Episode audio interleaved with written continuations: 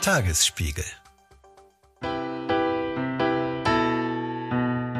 Nie hätte ich gedacht, dass im KDW, wo die Schönen und Reichen einkaufen gehen, ich gegenüber in einer Mülltonne sitzen muss. Das Nebenhaus steht schon länger leer. Die Fenster sind teilweise defekt. Es fliegen die Tauben ein und aus und nisten dort. Das war Marit Gergs, 79 Jahre alt und Bewohnerin eines Gebäudekomplexes, von dem die eine Hälfte verwahrlost, während die andere seit sechs Jahren komplett leer steht. An diesem Komplex, der in der Ansbacher Straße und nur wenige Schritte vom Luxuskaufhaus KDW entfernt liegt, wollen wir heute so ein bisschen entlang erzählen, warum Leerstand in Berlin so ein großes Problem ist. Wie kann es sein, dass eins der zwei Häuser in allerbester Lage leer steht in einer Stadt wie Berlin, wo jede noch so schäbige Wohnung eigentlich Gold wert ist? Und was muss passieren, damit in diese Geisterhäuser wieder Leben einkehrt? Es geht um den klassischen Berlin-Grusel, um Personalmangel, behäbige Verwaltungsabläufe, Spekulation und in der Hauptrolle ein relativ pressescheuer Geschäftsmann. Die ganz normale Berliner Mischung also. Und damit hallo zum Checkpoint Podcast. Ich bin Ann-Kathrin Hipp, verantwortliche Redakteurin beim Tagesspiegel Checkpoint. Und ich bin Anke Mürre, stellvertretende Chefredakteurin des Tagesspiegels. Ihre Wartezeit beträgt voraussichtlich 10 Minuten. Checkpoint. Der Podcast für Berlin-Kenner und alle, die es werden wollen. Ja, der ein oder andere wird es vielleicht kennen. Man läuft durch die Stadt, sieht ein schönes Häuschen nach dem anderen, denkt, wer kann sich das leisten, da einzuziehen? Und plups, auf einmal steht da eine Wohnung, äh, die einigermaßen zerfallen aussieht, von der man nicht so genau weiß, lebt da noch jemand drin oder warum lebt da keiner drin? Und uns hat dieses Problem schon länger beschäftigt und deswegen haben wir uns jetzt mal eins solcher Häuser genauer angeschaut und es begleitet vom Verkauf bis zum Verfall. Genau, es geht konkret um den Leerstand in der Ansbacher Straße 35. Bevor wir uns das angucken, wollen wir aber einmal kurz einen Blick auf die Gesamtlage werfen. Von wie vielen Häusern reden wir hier eigentlich? Also rund 1,7 Millionen Mietwohnungen gibt es aktuell laut Bauverwaltung. Wie viele davon leer stehen? Keine, Keine Ahnung. Ahnung. Zitat, es liegen keine validen Erkenntnisse über den aktuellen Leerstand von Wohnungen in Berlin vor. Das war die Antwort des Senats im Dezember des vergangenen Jahres auf eine Abfrage des linken Abgeordneten Niklas Schenker. Es gibt auch keinen Wohnungskataster, keine zentrale Stelle, die Leerstand registriert. Die äh, politische Forderung dazu gab es schon häufiger. Ähm, bislang, muss man sagen, hat das nicht geklappt. Ein bisschen anders sieht es bei den Bezirken aus. Die listen den Leerstand immerhin auf. Der Haken ist allerdings, sie tun das nicht einheitlich. Aber vage kann man sagen, es gibt in Berlin aktuell 5300 Wohnungen, von denen die Bezirke wissen, dass sie leer stehen. Einige nur wenige Monate, einige mehrere Jahre. Ja, jetzt könnte man sagen 5300 bei 1,7 Millionen Wohnungen. Das klingt erstmal nicht so viel. Wenn man aber darüber nachdenkt, dass der Senat sich zum Ziel gesetzt hat, ja jedes Jahr 20.000 neue Wohnungen zu bauen, dann ist es immerhin schon mal ein Viertel. Ja, und was man auch noch dazu sagen muss, wahrscheinlich ist die Dunkelziffer noch deutlich höher. Das Bezirksamt Reinickendorf etwa schätzt, dass nur 25 Prozent des Leerstands bekannt sind. Der Grund dafür ist, die Bezirke, also man kann sich das nicht vorstellen, dass sie quasi losziehen und kontrollieren, wie viele Wohnungen eigentlich leer stehen. Sie sind da auf Hinweise angewiesen, also auf Hinweise aus der Bevölkerung, aber auch auf pflichtbewusste Eigentümer, die den Leerstand melden. Ja, und warum es aber für Eigentümer durchaus sinnvoll sein kann, diesen Leerstand nicht zu melden und deswegen die Zahlen vielleicht auch etwas höher sind, als wir jetzt recherchiert haben. Dazu kommen wir später nochmal. Jetzt aber erstmal auf nach Schöneberg.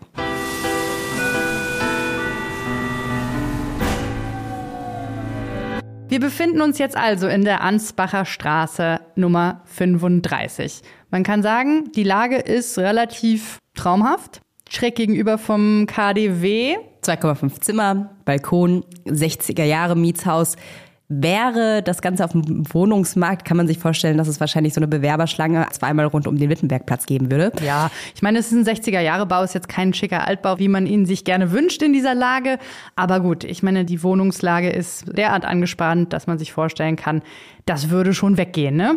Warum dieses Haus leer steht, das wollten wir in den letzten Wochen, kann man sagen, genauer herausfinden. Wir haben dafür mit Nachbarn, dem Mieterverein, mit Verantwortlichen im Bezirk Tempelhof Schöneberg gesprochen und man kann so viel sagen, es ist kompliziert.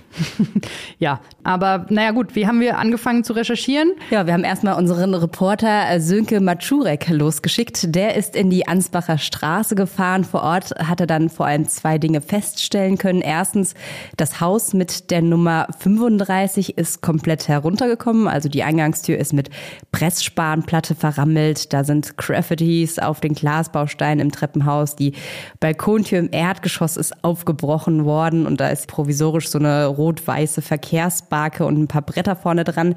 Und die zweite Erkenntnis, die er dann hatte, ist, das Haus steht da nicht so alleine rum. Nee, denn direkt neben diesem Haus, also quasi Wand an Wand, da befindet sich die Hausnummer 33. Die ist komplett baugleich, aber etwas weniger heruntergekommen. Und da wohnen noch Leute drin. Und wie wir später herausfinden werden, gehören diese beiden Häuser quasi zusammen. Sie werden auch gerne als Zwillingshäuser bezeichnet. Diese Zwillingshäuser, die wurden in den 60er Jahren, das haben wir ja schon gesagt, gebaut und eine Frau, die in den 80er Jahren dort eingezogen ist, die hat Sönke dann tatsächlich auch vor Ort getroffen. Das ist Marit Gerks und an die Anfangsjahre erinnert sie sich im Gespräch so. Wunderschöne Wohnung. Die Balkone waren alle nach vorne raus, Westseite und dann zweieinhalb Zimmer eben, ja. Küche und Bad haben die alle sich selber gefliest, ja, vom Feinsten. Auch das Grundstück war gepflegt, das war alle Rasen gemäht und alle beschnitten und bemacht und betannet. Es war nichts dran auszusetzen, nichts. Wir waren ja alle ganz glücklich, ja. Heute sieht das ein bisschen anders aus. Da ist man nicht mehr ganz so glücklich. Von den alten Mietern sagt äh, Mare de Gerks, in ihrem Haus seien aktuell nur noch zwei übrig. Ansonsten seien in dem Haus vor allem Geflüchtete untergebracht, die mit viel zu vielen Menschen auf viel zu kleinem Wohnraum leben müssen. Das bestätigt indirekt auch der Senat, der erklärt, dass in diesem Haus alle 18 Wohnungen bewohnt sind und bei mehreren Wohnungen der Zitat Verdacht auf Überbelegung besteht. Das heißt, zu viele Menschen auf zu kleinem Raum. Ja, gleichzeitig wird das Haus aber vor allem sich selbst überlassen. Also der Fahrstuhl sei immer wieder kaputt, sagt Gerks. Teilweise habe es ein immenses Problem mit Ratten gegeben. Regelmäßig gäbe es Wasserschäden. Marit Gerks ist dementsprechend relativ frustriert. Nie hätte ich gedacht, dass im KDW, wo die Schönen und Reichen einkaufen gehen, ich gegenüber in einer Mülltonne sitzen muss. Das Nebenhaus steht schon länger leer. Die Fenster sind teilweise defekt. Es fliegen die Tauben ein und aus und nisten dort. Also ein Haus runtergekommen, ein Haus leer und dazwischen lagen und liegen ein Eigentumswechsel und ganz viele Abriss- und Neubaupläne. Und genau die schauen wir uns jetzt mal genauer an. 2010 werden beide Häuser erstmals verkauft. Die neue Eigentümergesellschaft ist die KWV, vierte Wohnungsgesellschaft Ostberlin MBH. Und damit fingen die Probleme an, berichtet zumindest Marit Gerks. Der hat gleich gesagt, alle raus. Räumungsklagen. Erst die Miete erhöht und dann gleich Räumungsklage. Das war nicht begründet. Raus und Feierabend, er ist der neue äh, Eigentümer und naja, wie auch immer. Ja, laut Gerks hat es beide Häuser betroffen. Also auch sie hat uns erzählt, dass sie mehrfach Angebote bekommen hat, irgendwo anders hinzuziehen.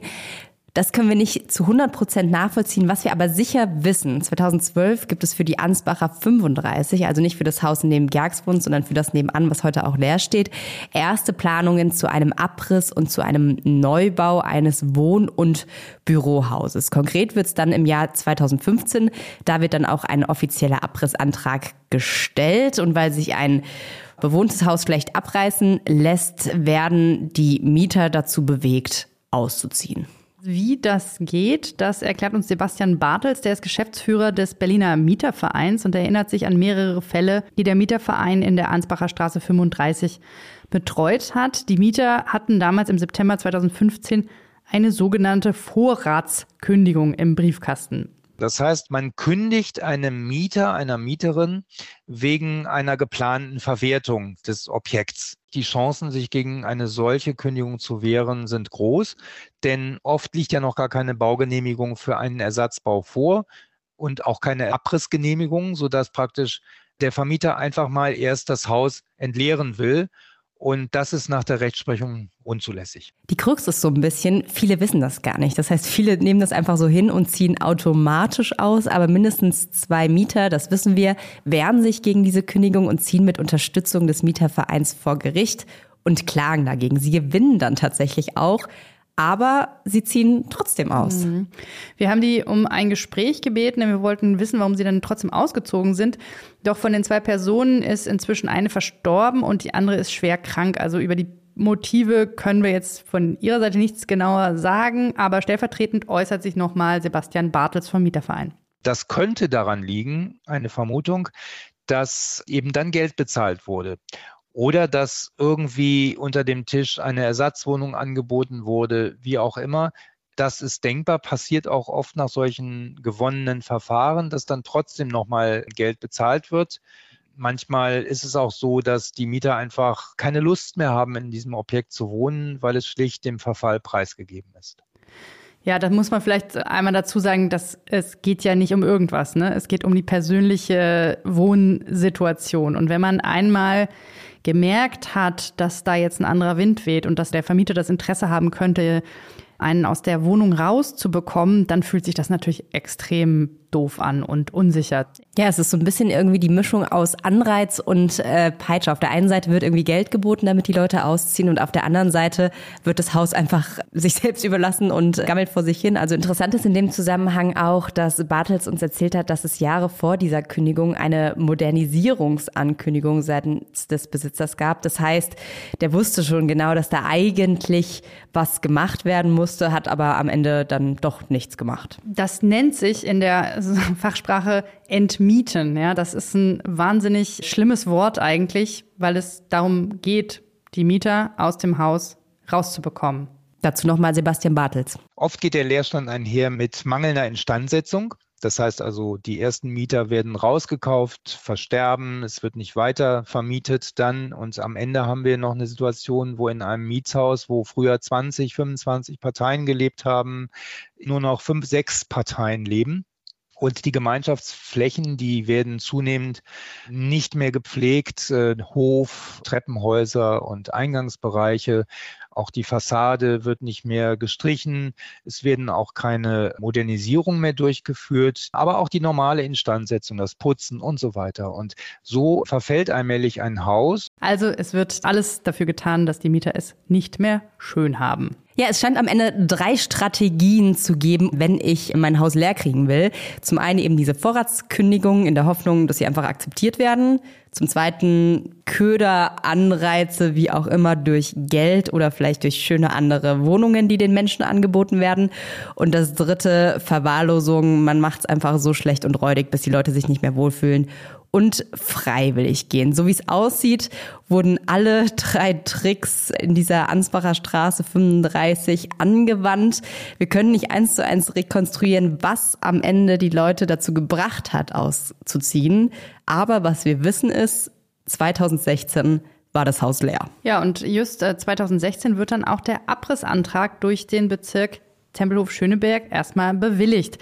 Der Eigentümer kann glaubhaft darlegen, dass er Ersatzwohnraum schaffen will, also dass er nicht diese Immobilie zweckentfremdet, sagt man, also irgendwas anderes einfach mit dem Raum macht. Das muss er nachweisen. Genau, also man kann jetzt beispielsweise nicht einfach Wohnraum abreißen und sagen, ich baue jetzt hier 1000 Büros hin. Das mhm. muss genehmigt werden im Zweifel. Es gibt sogar für dieses Haus, das kann man im Internet noch nachsehen, einen Architektenentwurf, wie das neue aussehen sollte. Es sieht schick aus, kann man an der Stelle sagen. Und an der Stelle könnte unsere Geschichte fast vorbei sein. Abriss, Neubau, teure Wohnungen, ein paar schicke neu genehmigte Büros, zahlungskräftige Mieter, Gentrifizierung, wie sie hundertfach in Berlin passiert.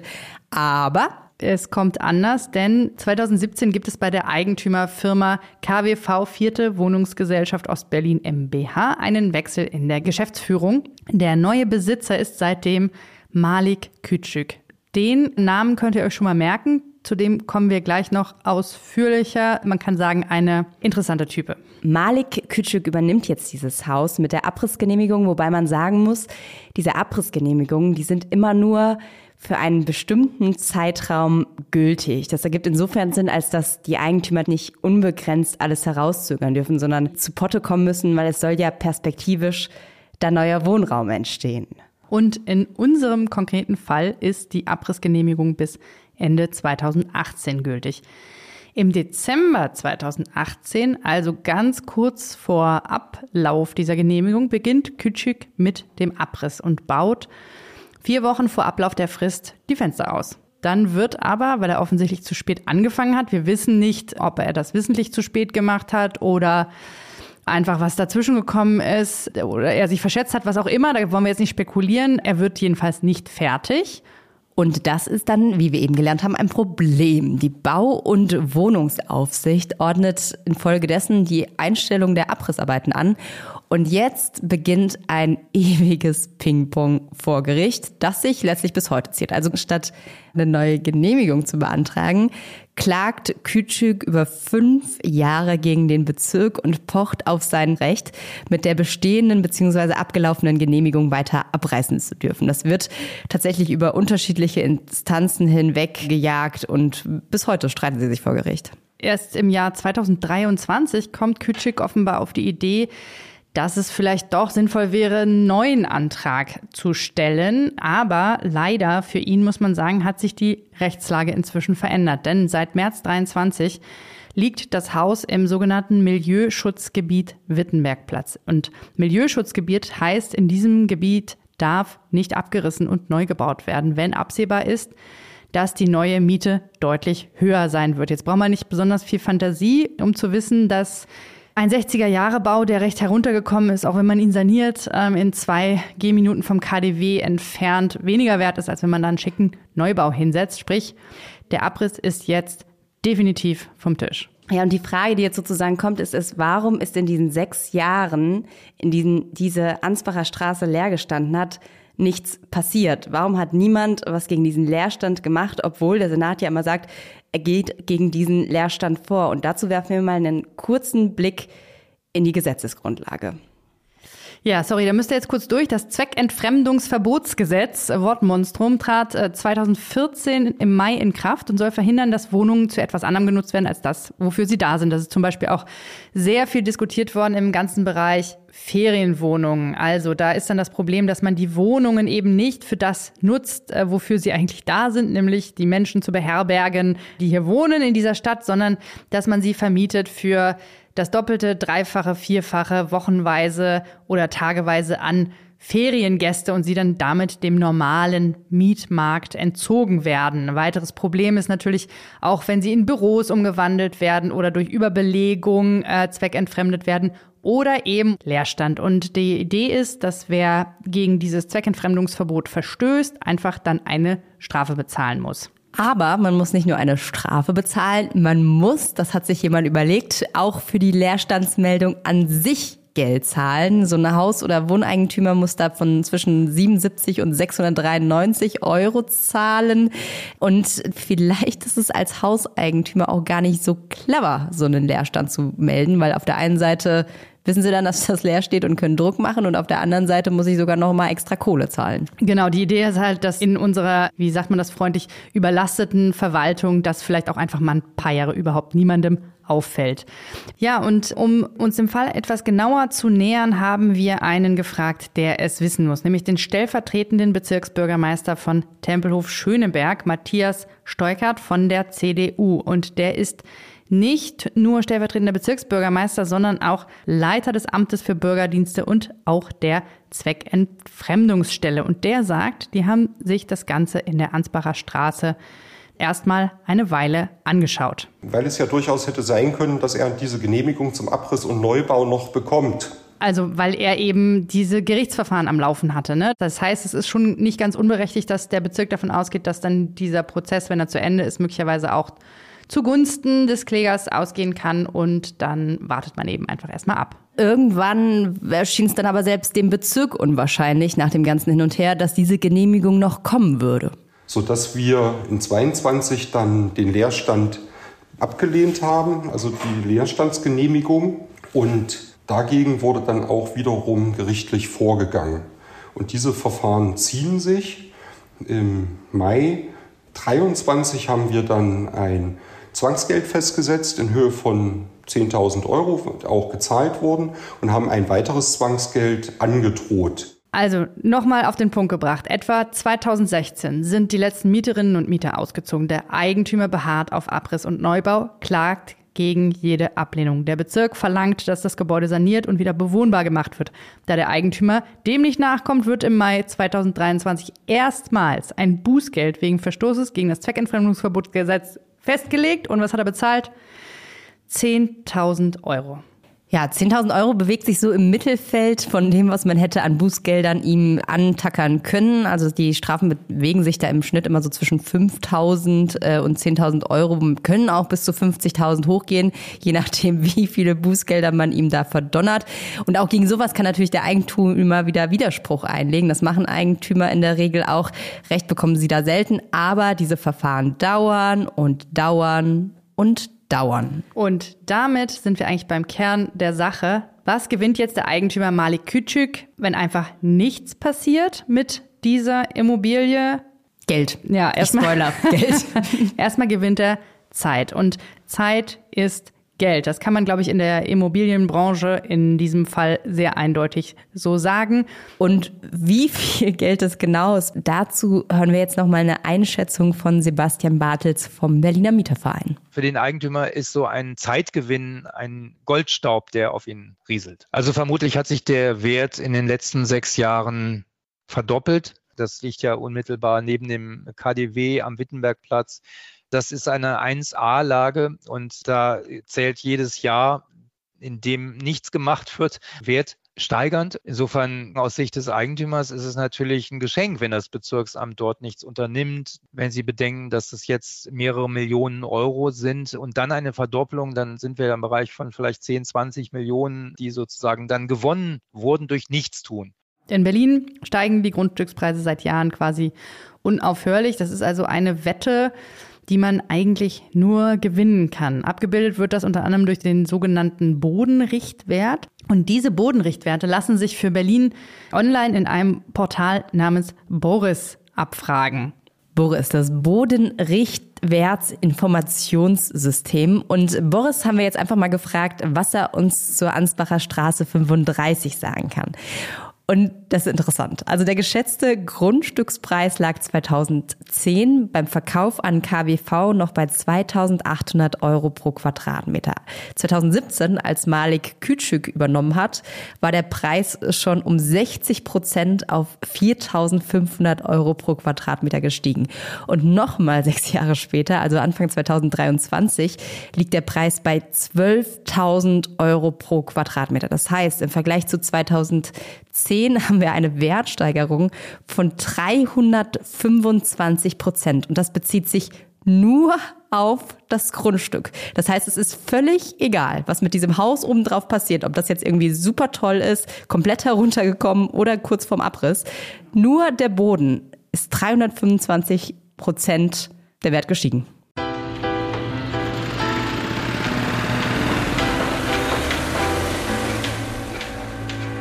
Ja, jetzt haben wir äh, ganz viel schon über das Werk und das Werken von Malik Küçük äh, gesprochen. Bevor wir da zum Ende kommen und nochmal über die Möglichkeiten sprechen, wie es da jetzt eigentlich weitergehen kann, wollen wir nochmal kurz auf Malik Küçük selbst gucken, also auf den quasi mit Goldstaub berieselten Besitzer und Bauherren.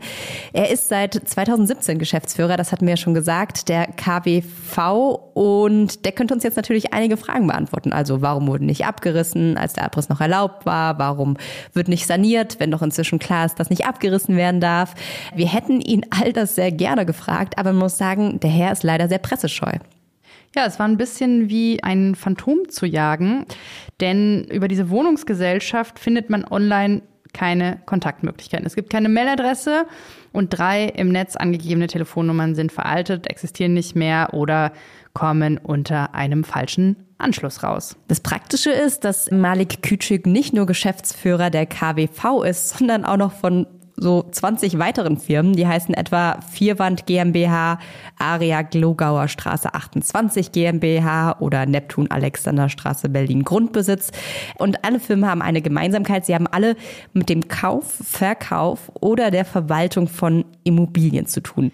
Das heißt auch, dass das, was wir jetzt gerade für dieses eine Haus beschrieben haben, möglicherweise noch viele andere Menschen in Berlin bereits betrifft oder betreffen kann. Also der Herr Kütschük ist groß im Geschäft im Bereich Immobilien. Und all diese Firmen von Malik Küçük, die haben noch zwei Gemeinsamkeiten. Die haben einerseits, so wie die KWV, keine gültige Online-Telefonnummer, die man findet. Und sie sitzen fast alle im schönen Zossen. Und da haben wir unseren Checkpoint-Reporter Sönke Matschurek nochmal fix hingeschickt. Äh, was der da vorgefunden hat, das hören wir jetzt. Ja, ich stehe jetzt hier an einem blauen Mehrfamilienhaus direkt an der Hauptstraße, die durch Zossen führt. Das ist ein Wohnhaus mit offenbar acht hier lebenden Parteien. Wenn ich auf die Briefkästen gucke, die in der Hausanfahrt angebracht sind, finde ich auch die Firma, für die wir uns interessieren. Die KWV Vierte Wohnungsgesellschaft Ostberlin MBH. Die ist gleich zweimal auf den Briefkästen vertreten und an 17. Stelle, ich habe es nachgezählt, in einer Liste von 21 Firmen, deren Post alle in den gleichen Briefkasten eingeht. Das sind ganz normal große Briefkästen, wo ausgedruckte Listen mit Gaffertape dran geklebt wurden und teilweise nachträglich noch weitere Firmennamen hinzugefügt wurden. Wir sind also definitiv am richtigen Ort.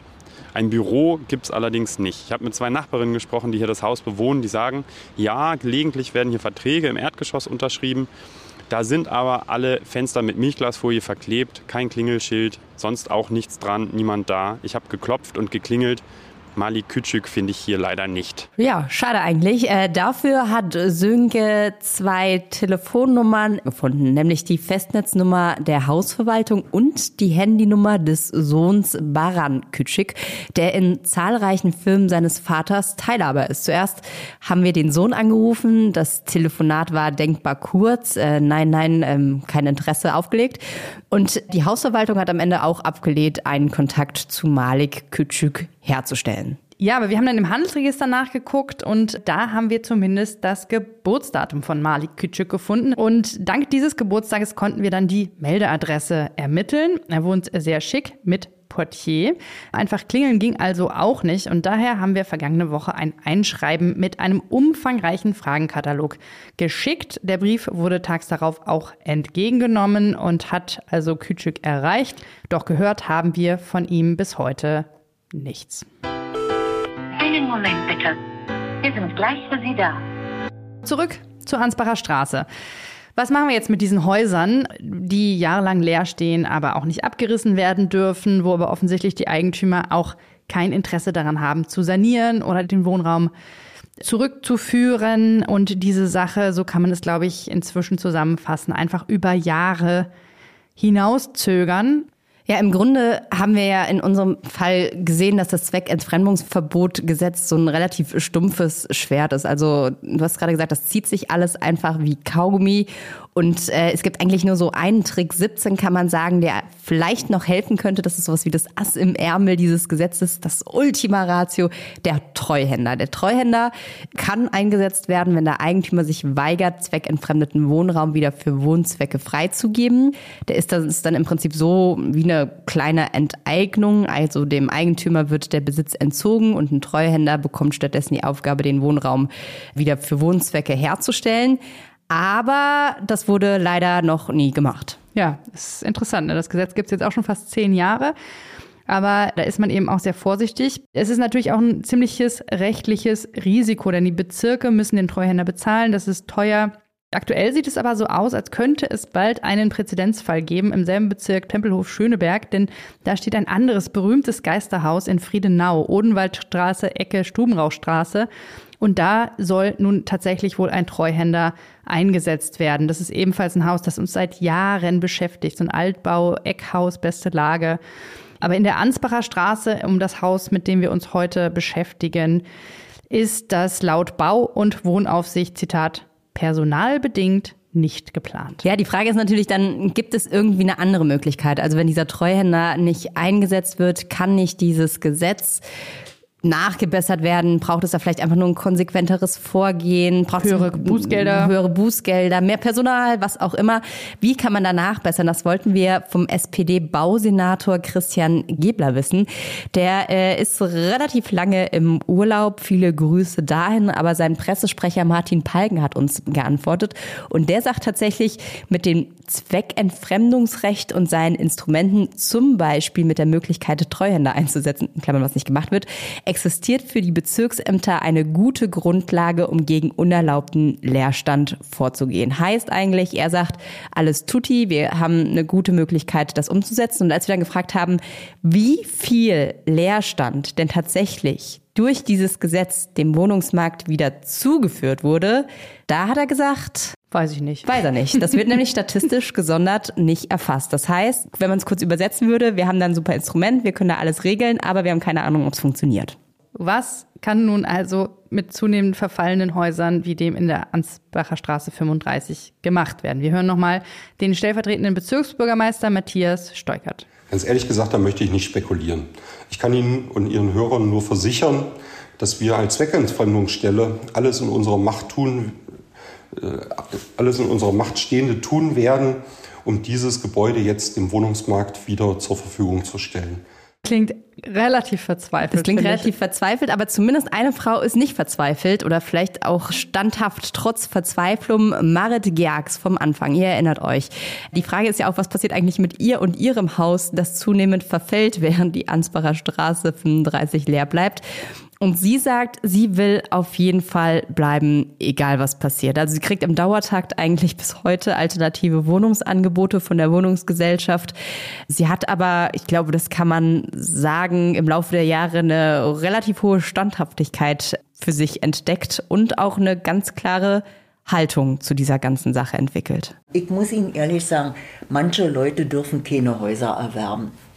Das muss richtig geleitet werden die müssten alle hier enteignet werden. So eine Leute dürfen so eine Häuser nicht haben, glauben Sie mir. Zusammenfassend kann man einmal sagen, es ist so wahnsinnig kompliziert und die Handhabe, obwohl es ja in dieser Stadt ein Gesetz gibt, was es eigentlich regeln sollte, ist quasi unmöglich. Also wer spekulieren will mit Häusern und Grund, dem ist immer noch genug, sind immer noch genug Möglichkeiten da und deswegen können wir leider zum Abschluss dieser Folge, glaube ich, nur sagen, der Leerstand wird uns bleiben. noch eine Weile beschäftigen. Also wenn ich jetzt so drüber nachdenken würde, ob es vielleicht für mich Sinn macht, doch noch in die Immobilienspekulation einzusteigen, würde ich jetzt nicht nach dieser Folge denken, hm, lass mal lieber sein, sondern ich hey, damit kann ich ganz schön sagen, reich werden. Manche Leute dürfen keine Häuser erwerben. Das gilt dann wahrscheinlich auch für mich. Das war der Checkpoint Podcast in dieser Woche. Wenn euch die Folge gefallen hat, empfehlt sie gerne einen Menschen eurer Wahl oder hinterlasst uns eine Bewertung bei Apple Podcasts oder Spotify. Die Redaktion hatte Jessica Gummersbach und Sönke Matschurek. Außerdem vielen Dank an die Kollegin Theresa Rölke, Produktion Markus Lücker, Musik Anke Mürre. Danke dafür. Wir hören uns hier nächste Woche wieder.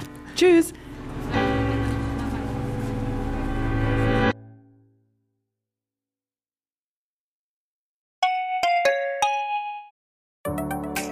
Hallo, ich bin Lorenz Marold, Chefredakteur beim Tagesspiegel. Wenn Ihnen unser Podcast gefällt, testen Sie doch gerne auch mal unser E-Paper oder unser Digital-Abo mit allen Inhalten von tagesspiegel.de. Wir sind rund um die Uhr für Sie da, damit Sie wissen, was wirklich wichtig ist. In Berlin, in Deutschland und international. Sie können unser Angebot jetzt gratis testen unter tagesspiegel.de/slash probieren. Der Tagesspiegel aus der Welt, aus der Weltstadt.